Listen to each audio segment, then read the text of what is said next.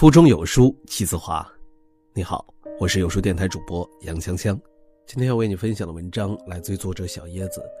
一个人越来越平庸的三种迹象。如果你也喜欢这篇文章，不妨在文末点个赞。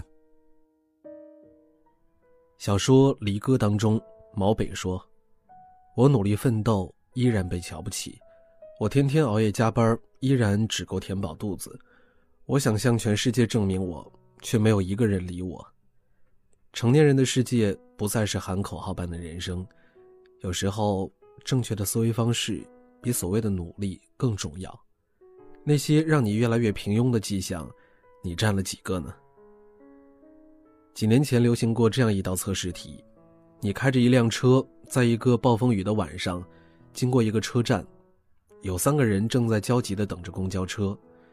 一个是病重的老人，他需要马上去医院；一个是医生，他曾经救过你的命，你做梦都想报答他；还有一个女人，她是你做梦都想娶到的人，也许错过就再也遇不到她了。但你的车只能再坐下一个人，你会如何选择呢？这是一家公司的面试题，回答五花八门。有人说，老人快死了，不能见死不救，应该叫他先上车。有人说，不用先让医生上车，因为将来说不定还有其他的机会可以报答他。还有人说，应该先让意中人上车，因为可能永远不能再遇到一个让你这么动心的人了。据说，二百个应征者中，只有一个人被雇佣了。他的回答是：给医生车钥匙，让他带着老人去医院，而我则留下来，陪着我的梦中情人一起等公交车。看了他的答案，有没有恍然大悟的感觉呢？我们的思维在成年之后，常常趋向于单一。单一的思维即倾向于用自己知道、喜欢的模式思考问题，遇到所有问题只用一种方式来解决。理财大师查理芒格将习惯用这种思维解决问题的人，比作只有一个锤子的人。如果一个人手里只有锤子作为武器的人，那么，他解决所有问题的方式就只会使用锤子。然而，世界并不是非对即错、非黑即白，单一思维会让我们思维僵化，缺乏创新。我们需要学习不陷入固有的思维模式，用更经济的方式解决问题。只有这样，才能够跳出局限，以前所未有的新视角、新观点去认识事物。两年前。和朋友一起去东南亚旅行，为了省钱，订的是便宜的机票，因此航班时间特别的早。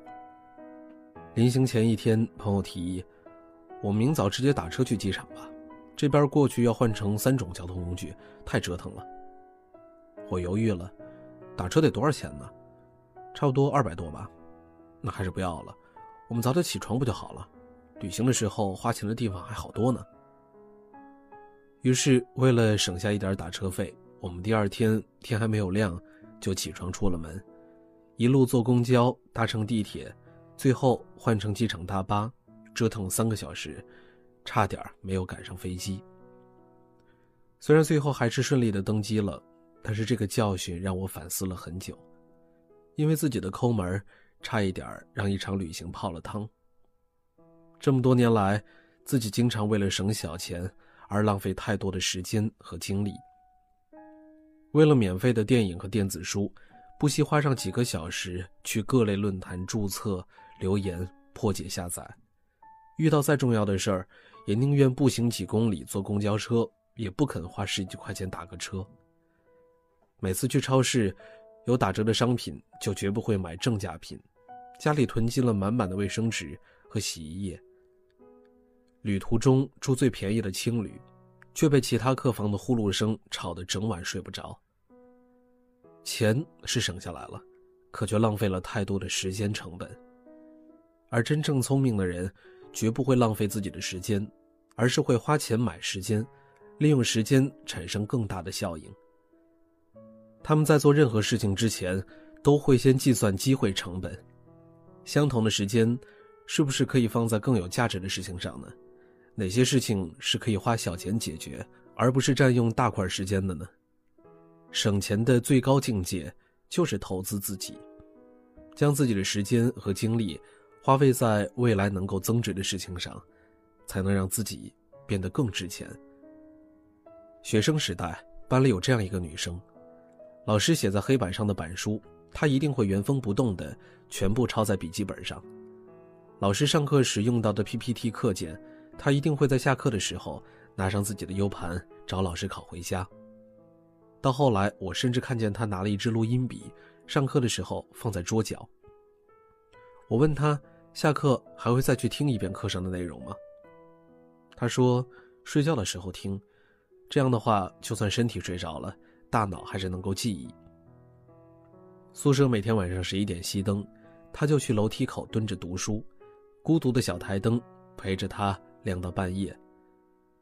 但是这样的勤奋并没有换来理想的结果，他的月考成绩一直在中下游徘徊，并且毫无上升的趋势。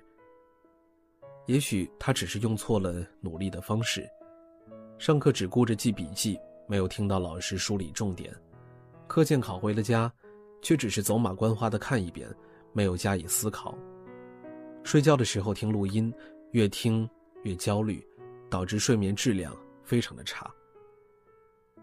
连岳老师说过，低端勤奋不需要动脑，精疲力竭后感动了自己，导致他们不可能提升自己，没有办法让自己更值钱。现代人太容易被自己感动了，作家李尚龙也描述过这样的现象，看起来每天熬夜。却只是拿着手机点了无数个赞，看起来那么早就上课，却只是在课堂里补昨天晚上的觉。看起来在图书馆坐了一天，却真的只是坐了一天。看起来去了健身房，却只是在和帅哥美女搭讪。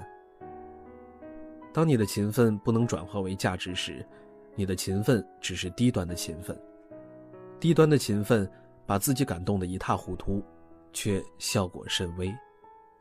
与其超长待机，不如选对方法，提高效率。多少人随波逐流，按部就班的活成了平庸的模样。最可怕的事情莫过于，这个世上有诸多美景，而我却碌碌一生。一辈子那么短，愿你我能在最好的年华里，活出平凡却不平庸的自己。好了，那今天的文章就分享到这儿了。